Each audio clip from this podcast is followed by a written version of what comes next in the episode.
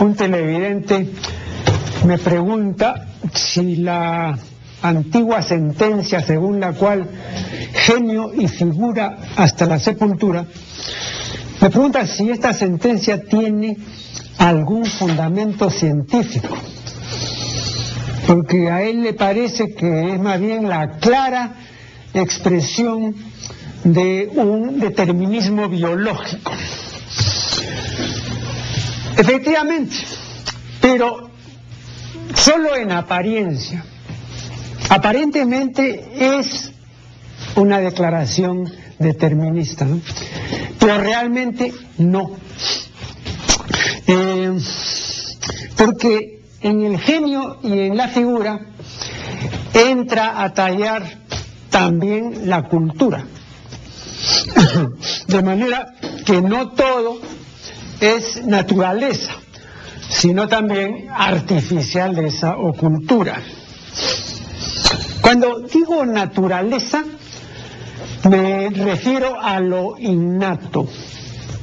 Esto es a lo que nos es consubstancial, connatural e inherente. Lo innato es lo que nace común, lo que nace con la misma persona. Por ejemplo, el reflejo de succión en el recién nacido es innato. El recién nacido no podría aprenderlo, no está en condiciones aún de aprenderlo. Entonces, el reflejo de succión le es connatural, consubstancial, inherente. El reflejo de prensión también es innato, pero el reflejo de soltamiento es aprendido. Ustedes habrán observado que los niños, hasta determinada edad, hacen las cosas, ¿no? Las toman, pero luego no las sueltan, porque saben naturalmente tomarlas, saben asirlas, pero no han aprendido a soltarlas. Entonces hay que estarle diciendo suelta, suelta, ¿no? Eh, porque a veces las madres no creen que, el niño lo, hace adrede, ¿no? Lo, hace a propósito y, no quiere soltar. No, no es que no quiera soltar, es que todavía no ha aprendido a soltar, porque el soltamiento, el reflejo del soltamiento, no es innato, es aprendido. También eh, el reflejo del cierre palpebral, ¿no? Cuando se acerca una mano al ojo de un niño, entonces eh, si el niño solo tiene dos o tres meses, no cierra los párpados como una medida defensiva, ¿no? Ya después aprende a cerrarlos. Pero inicialmente eh, el cierre ocular, el cierre palpebral, ¿no? Eh, no se produce porque todavía no ha sido aprendido. El reflejo de tragamiento o de deglución también es innato. Eh, eso no tiene que aprenderlo la criatura. Ya es un reflejo que viene así, de fábrica. Ahora bien, cuando digo artificialeza, digo cultura, y me refiero a lo no natural, eh, a lo artificial, a lo facticio, o sea, a lo que ha sido hecho por mano o por arte del hombre, ¿no? A lo no natural, lo que ha sido producido por el ingenio humano, ¿no? Eh, esto, esto es lo que se llama artefacto, ¿no? Artefacto, o sea, hecho con arte. ¿no? Eh, en inglés se usa mucho más eh, esta expresión, y en este sentido entre nosotros se usa la expresión para designar más bien un aparato, ¿no? Pero en sentido etimológico es lo, que ha sido hecho con arte, lo, que es un producto facticio, ¿no? Lo que en inglés se llama artifact. Son pues una combinación de naturaleza y artificialeza. Tenemos tanto de lo uno cuanto de lo otro. Entonces, la naturaleza va juntamente con la artificialeza o cultura, ¿no? Eh, una cosa y la otra van de consumo. Esta combinación de naturaleza y artificialeza origina eh, tipos de ser humano. La doctrina humoral de los antiguos, aludo a Hipócrates y Galeno, eh, tenía el atractivo de presentarnos tipos muy definidos. ¿no? Eh, eran cuatro y correspondían a otros tantos humores que mencionaré inmediatamente en orden alfabético. ¿no? En primer lugar, la atrabilis, que era un humor espeso y negro y secretado supuestamente por las glándulas suprarrenales, y al que se le atribuían la mm, melancolía y la hipocondría. Entonces, eh, a este humor corresponde el tipo de ser humano melancólico. Al segundo humor, que era la bilis, corresponde el tipo de ser humano colérico, ¿no? Por eso a una persona de genio destemplado se le llama biliosa, ¿no? A alguien que tiene así un carácter irascible, de ese alguien se dice que es un bilioso, ¿no? El tercer humor es la pituita o flema, ¿no? Y el tipo correspondiente es el flemático, ¿no? Eh, flemático es el tipo, pues, eh, sosegado, tranquilo, reposado, ¿no? Impasible. Y finalmente, el cuarto tipo es el sanguíneo, ¿no? Al que le corresponde, lógicamente, ¿no? Eh, como humor correspondiente, la sangre. el sanguíneo es de un temperamento muy agitado, ¿no? Eh, tiene eh, lo que se llama repentes, o sea, eh, movimientos bruscos y súbitos del ánimo, en el sanguíneo es común la ocurrencia de lo que en música se conoce con el nombre de impronto. Jesús, y creo que lo saben perfectamente quienes han leído más de una vez, por supuesto, los evangelios, Jesús, por ejemplo, tenía repentes de ira, ¿no? O sea, movimientos bruscos del ánimo eh, que eran la manifestación ¿no? de su desagrado y rechazo por tal o cual situación, por ejemplo, recuerden ustedes cuando echó a los mercaderes del templo, ¿no? Ese fue un repente de ira, ¿no? Que es muy propio del tipo eh, sanguíneo, ¿no? Según la tipología de la doctrina moral. Ahora, en, esta tipología no había nada de artificialeza, ¿no? Todo era naturaleza, ¿no? Eh, somos lo que somos porque venimos así. Y venimos así porque venimos directamente de la fábrica. O dicho ya con eh, la fraseología moderna, ¿no? Este, venimos así porque eh, tenemos ese programa genético y no otro. venimos pues melancólicos, flemáticos, coléricos o sanguíneos.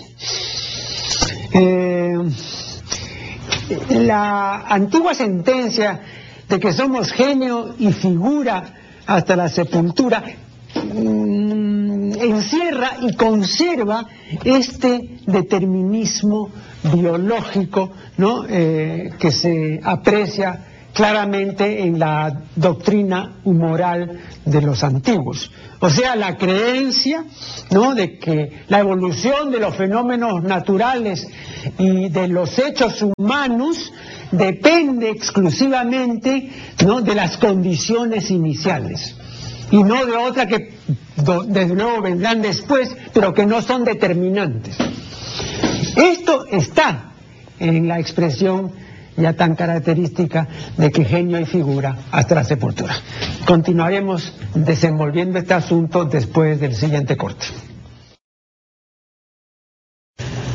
Este determinismo que se aprecia en la antigua doctrina humoral de Hipócrates y Galeno, eh, se aprecia también modernamente, cosa muy interesante de comprobar, en los escritos del célebre filósofo francés existencialista Jean-Paul Sartre. En una de sus obras, muy importante, titulada El ser y la nada, dice Sartre lo siguiente, estamos lejos de poder cambiar a voluntad nuestra situación. Es más, incluso parece que no somos capaces ni siquiera de cambiarnos a nosotros mismos. Yo no soy libre para escapar al destino de mi clase, de mi nación o de mi familia, ni para cimentar mi poder o mi fortuna, ni tampoco para vencer mis inclinaciones o hábitos más insignificantes. Yo nazco obrero francés con sífilis hereditaria o tuberculosis.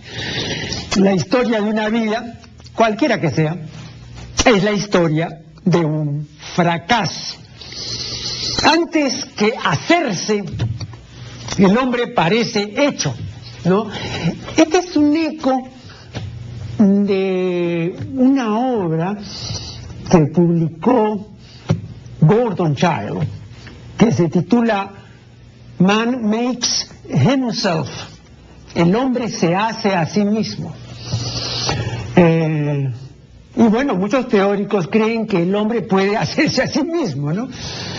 Eh, la historia ha demostrado, y en muchos casos lo ha demostrado cumplidamente, de que si el hombre no es capaz como dice muy bien Sartre, de vencer sus hábitos más insignificantes. Entonces, ¿qué va a ser capaz de cambiarse a sí mismo? De cambiar su conducta, de cambiar sus afanes, ¿no? De trocarlos por otros que tengan mayor fundamento y eficaz, etcétera. No, no. Pero claro, para quienes como, como Dyer, por ejemplo, ¿no?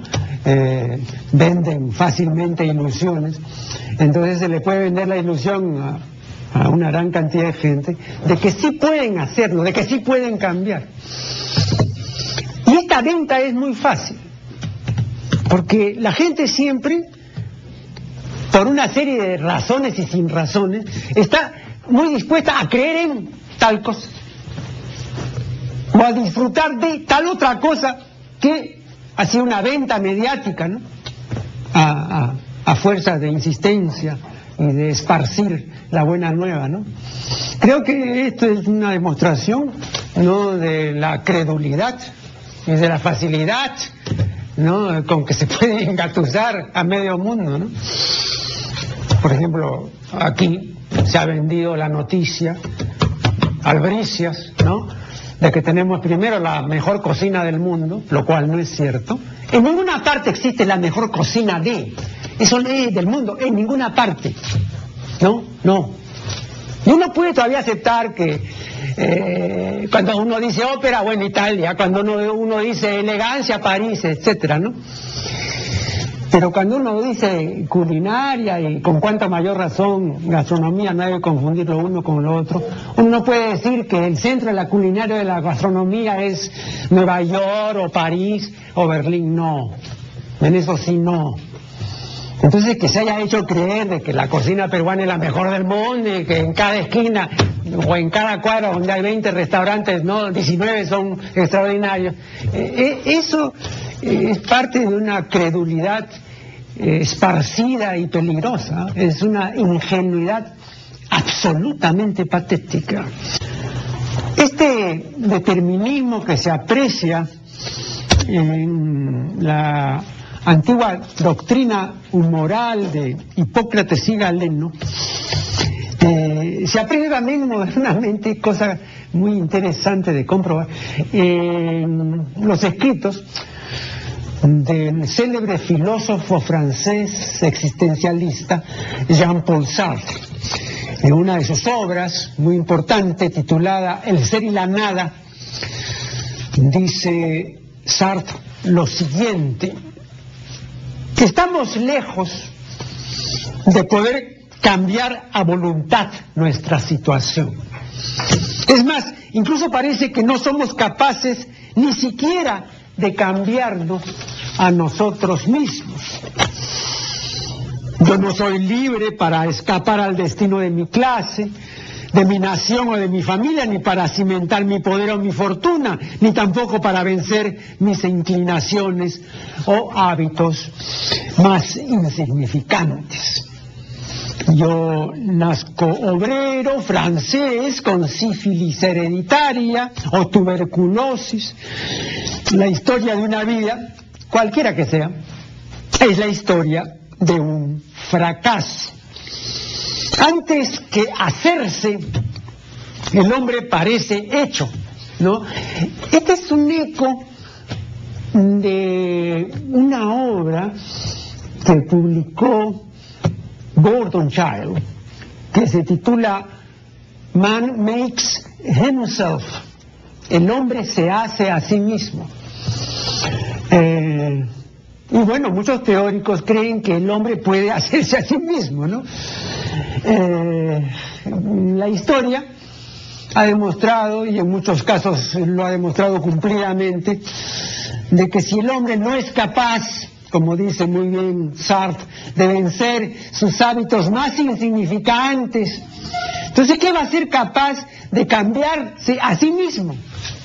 De cambiar su conducta, de cambiar sus afanes, ¿no? de trocarlos por otros que tengan mayor fundamento y eficaz, etcétera. No, no. Pero claro, para quienes como, como Dyer, por ejemplo, ¿no?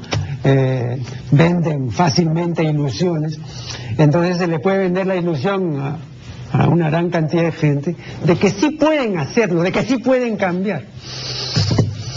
Y esta venta es muy fácil, porque la gente siempre, por una serie de razones y sin razones, está muy dispuesta a creer en tal cosa, o a disfrutar de tal otra cosa que hacía una venta mediática, ¿no? A, a, a fuerza de insistencia y de esparcir la buena nueva, ¿no? Creo que esto es una demostración, ¿no?, de la credulidad y de la facilidad, ¿no?, con que se puede engatusar a medio mundo, ¿no? Por ejemplo, aquí se ha vendido la noticia, albricias, ¿no?, de que tenemos primero la mejor cocina del mundo, lo cual no es cierto. En ninguna parte existe la mejor cocina de, eso es del mundo, en ninguna parte. No, no. Y uno puede todavía aceptar que eh, cuando uno dice ópera, bueno, Italia, cuando uno, dice elegancia, París, etcétera, ¿no? Pero cuando uno dice culinaria y con cuánta mayor razón gastronomía, no hay que confundir lo uno con lo otro, uno no puede decir que el centro de la culinaria de la gastronomía es Nueva York o París o Berlín, no. En eso sí no. Entonces que se haya hecho creer de que la cocina peruana es la mejor del mundo y que en cada esquina o en cada cuadra donde hay 20 restaurantes, no, 19 son extraordinarios.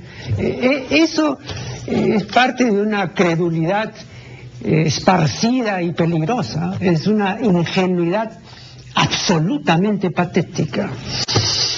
Bueno, volviendo a Sartre. Antes que hacerse, dice Sartre, el hombre parece hecho por el clima, la raza, la clase, la lengua, la historia de la colectividad de la que forma parte, la herencia, las circunstancias particulares de su infancia, las costumbres adquiridas, los grandes o pequeños acontecimientos de su vida. Creo que aquí eh, llegamos a un punto que, juzgo capital. Eh, claro, porque la pregunta es, o la pregunta que me podría hacer cualquier eh, televidente avisado y despierto, que los hay, no muchos, pero los hay. Eh, bueno, y ¿Por qué cree usted que la gente, porque claro, usted cree que la gente en general no cambia? Eh, y cita a, Jean-Paul Sartre, eh, por lo menos en esta cita, bueno, la posición de él es que tampoco va a cambiar la humanidad, ¿no?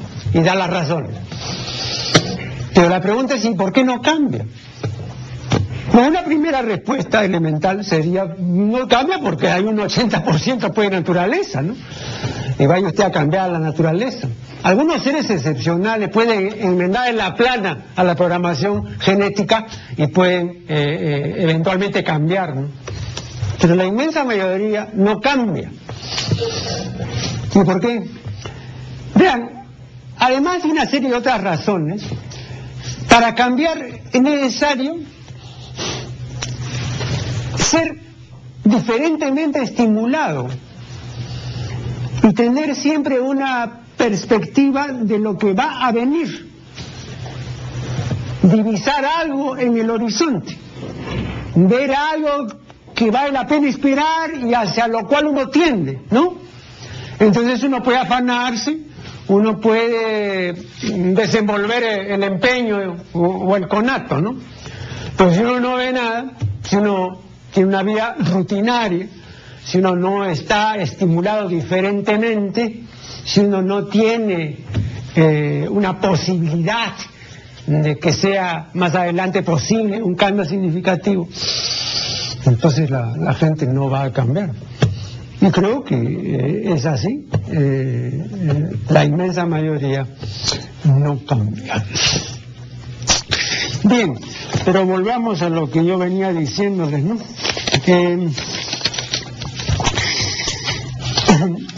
después de enterarme de, esta doctrina humoral, de, o de estudiarla, porque me había enterado mucho tiempo antes, después de estudiarla con detenimiento, ¿no? Eh, me sentí atraído por la definición y por la nitidez de esos tipos correspondientes a otros tantos humores, esos cuatro tipos, ¿no?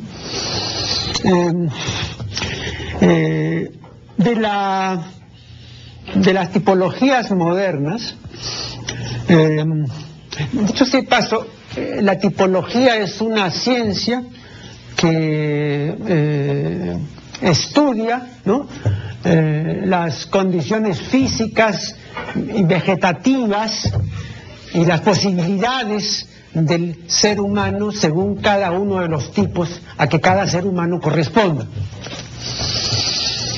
Ahora, eh, muchos intelectuales, muchos académicos, eh, ya no toman tan en cuenta como se tomaba antes eh, a, la tipología, ¿no? Pero creo que encierra segmentos importantes de verdad y tampoco hay que prescindir de ella.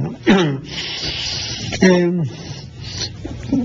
de las tipologías modernas, así como me atrajo eh, este, este esquematismo y, esta claridad de la doctrina moral de los antiguos, de las tipologías modernas, eh, también me parecieron encomiables, ¿no?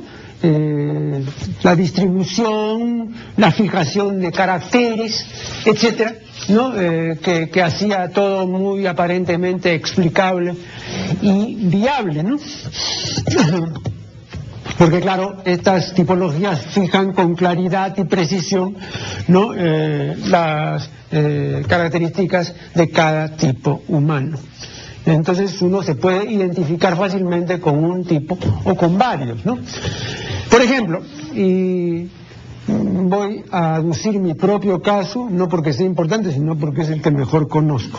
Por ejemplo, es evidente que, yo soy un eh, eh, leptosomático esquizotímico, ¿no? Según la eh, tipología de Kretschmer. Luego, según la tipología de Sheldon, yo soy un ectomorfo cerebrotónico, ¿no? Según la tipología de James, yo soy un integrado eh, del subtipo 3. De acuerdo con la tipología de Heymans, yo soy un apasionado. acá apasionado debe entenderse no en el sentido de exacerbado, de exaltado, o de afligido, o de atormentado, sino eh, en el sentido de alguien que no es eh, accesible al desaliento, de, alguien que persiste eh, en el empeño de llevar adelante una causa, ¿no? alguien que tiene la pasión digamos, de sacar adelante ¿no? un, proyecto o de llevar adelante una empresa. ¿no? Recuérdese a este propósito lo que decía Hegel, ¿no? Eh, decía, nada grande se ha hecho en el mundo sin pasión. O sea, pasión en ese sentido, ¿no? Eh, y no en el sentido de, la pasión de alcoba, ¿no? ¿No? La, la que, que menciona Cicerón. Un nuevo corte y ya volveremos. En todas estas tipologías del ser humano, yo veía eh, bastante orden, mucha claridad, eh, y en consecuencia me parecían pues tipologías atendibles y en algún caso eh, admisibles. ¿no? Eh, hasta que vinieron los antropólogos y me desingenuizaron. Entonces comprendí muy bien una butat, una ocurrencia del culto y perspicaz Voltaire. Eh, que no era antropólogo. Eh, pero sí una persona desenfadada y muy crítica, ¿no? Decía Voltaire, el parisiense se sorprende al enterarse de que los otentotes cortan un testículo a sus pequeñuelos, pero los otentotes se sorprenderían más si supieran que en París se les conserva a los niños los dos testículos, ¿no? Eh, bueno, eh, Voltaire entre chanzas y veras y en pleno siglo XVIII, ¿no? Ya había expuesto sucintamente lo que 200 años después vendría a conocerse como el relativismo cultural. Eh, de las abundantísimas contribuciones antropológicas, de ahí primeramente las de Margaret Mead, ¿no? Eh, y en esta oportunidad me voy a circunscribir a los aportes de esta ilustre científica norteamericana, ¿no? Eh, para ella, ¿no? Eh, la naturaleza, la artificialeza cultura no solamente es eh, importante y aún importantísima, sino que es la verdadera rectora, ejerce la rectoría en cuanto a lo que es y en cuanto a la conducta ¿no? del ser humano. Margaret Mead quería descubrir eh, lo que ella llamaba la, trama cultural de las relaciones humanas. Y para descubrir esta trama eh, se fue a Nueva Guinea a hacer una serie de investigaciones de campo, ¿no? Entonces ahí estudió tres culturas primitivas, la cultura arapeyana, la cultura mundumorense y la cultura chambulina. La primera es una cultura eh, fluvial, la segunda es una cultura montañesa eh, eh, y la tercera es una cultura lacustre. comparando estas tres culturas se notan fácilmente ¿no? las diferencias que hay entre ellas, pero difieren no por razón de naturaleza, sino por razón de artificialeza o cultura propiamente dicha, ¿no?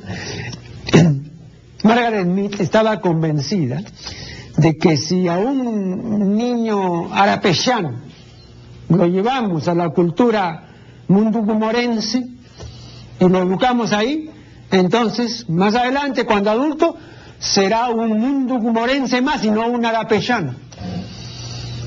Margarenita estaba convencida de que, si a un chambulín lo llevamos a la cultura arapeyana y lo criamos ahí, entonces será un chambulino más.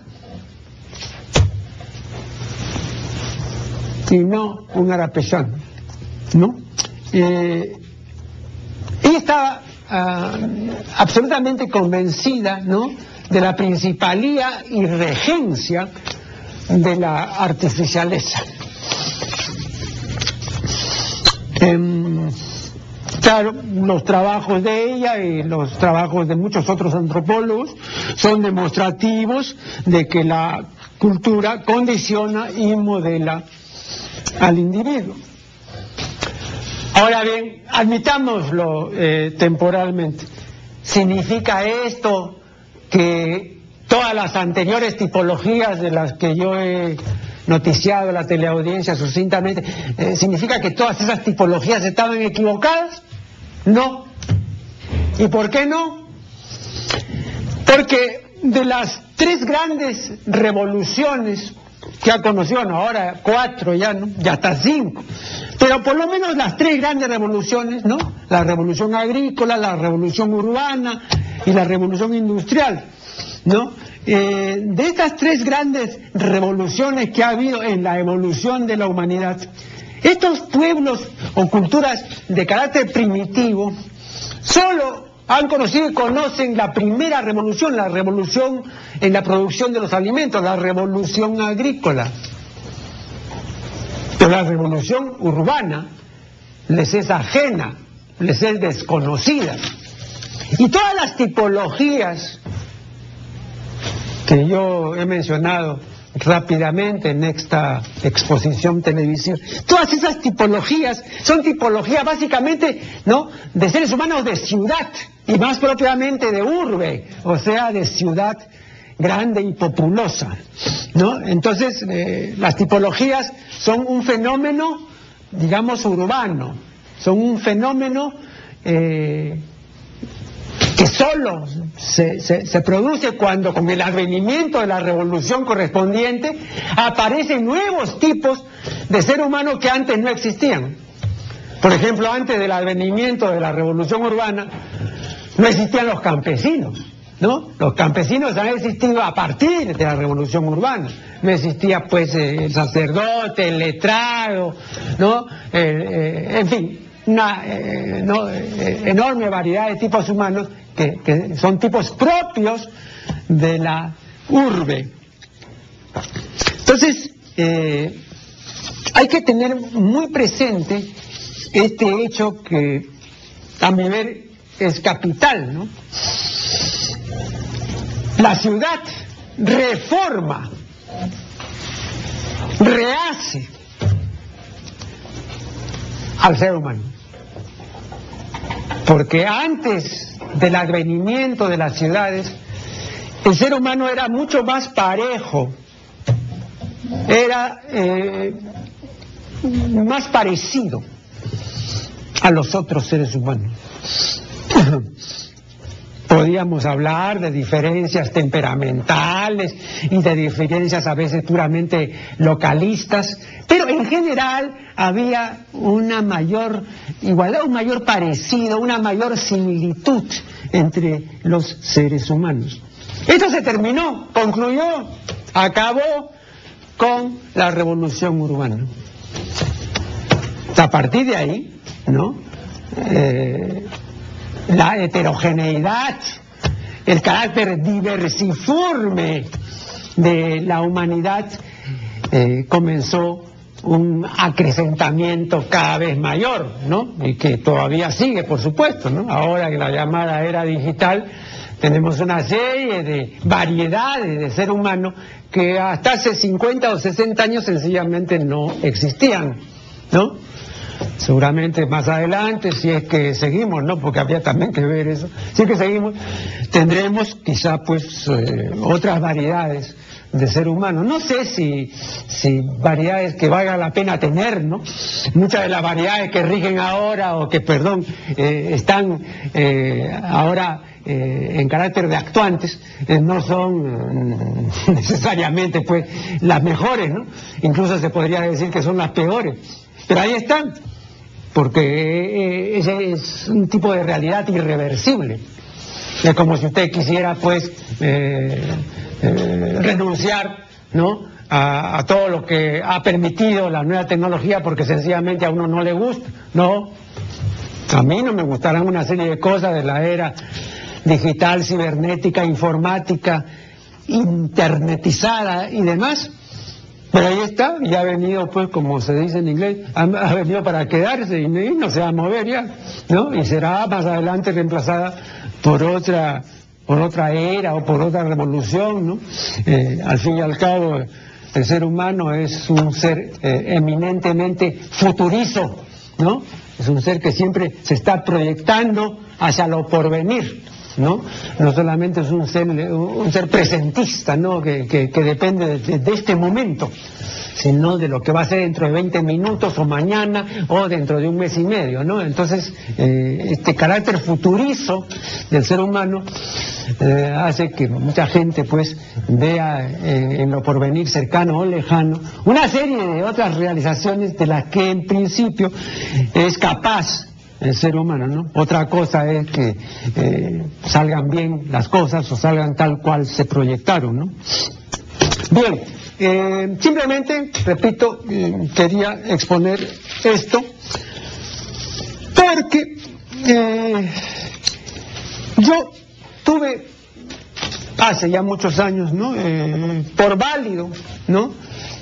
todo el esfuerzo de fijación de características únicas eh, e inamovibles. Respecto a diferentes eh, variedades de ser humano, ¿no? Mm, eso es un facilitativo del estudio de la humanidad. Pero eh, la verdad es que la humanidad es, mucho más proteica, es, es mucho más este, diversa.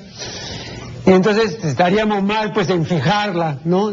Definitivamente en, un marco conceptual o en una, una taxonomía eh, que más adelante tendría que ser deshecha o reemplazada, ¿no?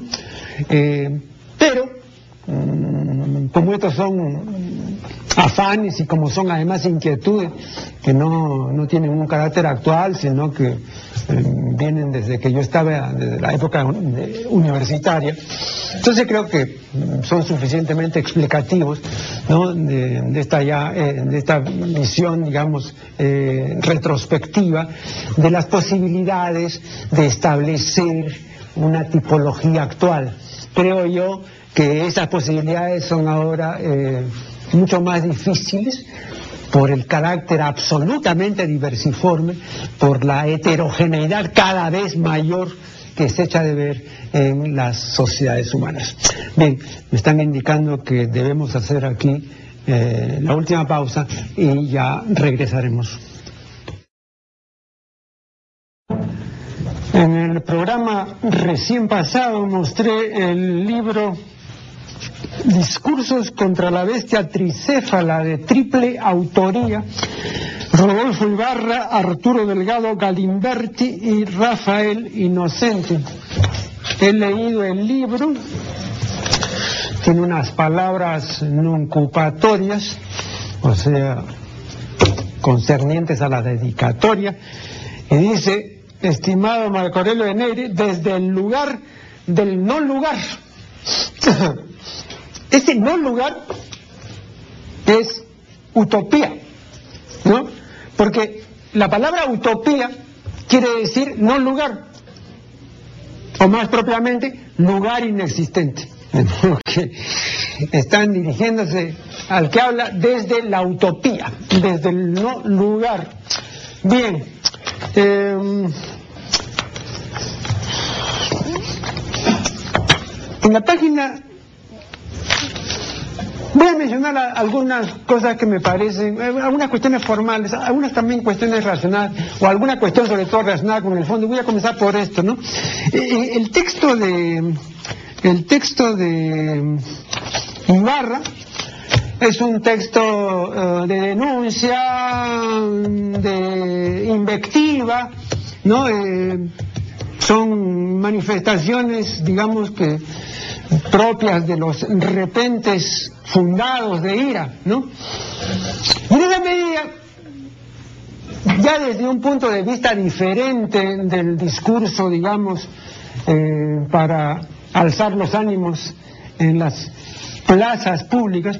Y desde ese punto de vista eh, eh, son textos, los de Ibarra, que se limitan a sí propios, ¿no? Porque más no es más, sino menos.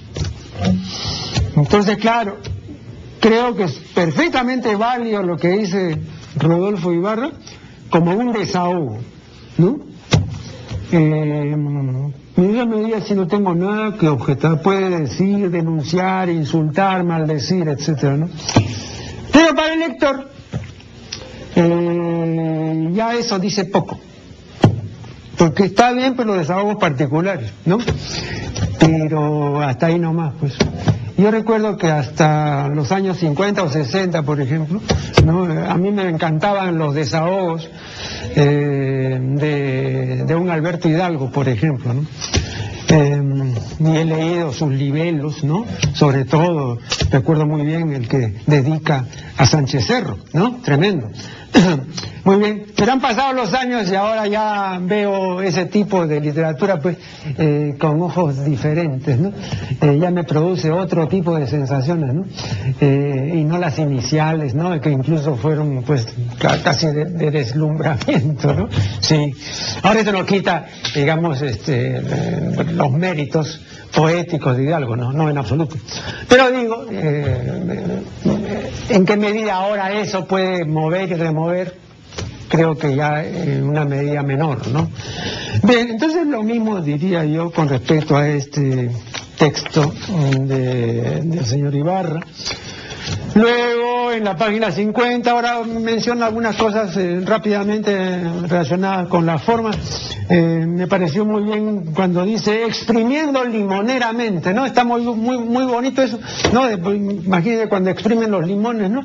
Claro, eh, exprimiendo limoneramente, ¿no? Está bien. Luego, en la página 54 hay una evidente redundancia porque el autor dice un forúnculo divieso, ¿no? O sea, dice dos veces lo mismo porque divieso es sinónimo de forúnculo, ¿no? No sé qué ha pasado ahí, ¿no? Pero eh, es una evidente redundancia. Después en la página 54 hay eh, un participio de presente o participio activo de un verbo que ha sido formado sobre la base de la palabra de la lengua inglesa web, o sea, red, W-E-B, ¿no? Y entonces el verbo formado con el sufijo ear es huevear. Pero no, este huevear no viene de huevo, sino de la red. Entonces, eh, toda esa multitud de personas que están, como dice el autor, hueveando, ¿no? Claro, están pasando el rato pues frente a, la computadora, frente a la pantallita, viendo todas las cosas que trae la internet, ¿no? Y paliando, ¿no? Atenuando lo que el expresidente argentino Hipólito Yrigoyen llamaba las patéticas miserabilidades del diario vivir, ¿no? Claro. Muy bien eso de huevear, ¿ah? con W, W-E-B, ¿no? Huevear, ¿no? O sea, pasar el tiempo pues en la red, ¿no? O malgastarlo. Eh, luego mm, ya no usa las siglas ONG, ¿no? Sino dice ONG, ¿no? Y está bien eso, ¿no? O sea, no, ya sin usar las siglas, simplemente escribiéndolo, ¿no? ONG. Muy bien, y em, hablando del lenguaje del izquierdista de Salón en la página 57, dice que es muy parecido al de esa mujerzuela de los reality shows, que ha confundido su boca con su ano. y la página 63 hablando de la democracia, dice que en realidad es demoniocracia. Así un juego de palabras.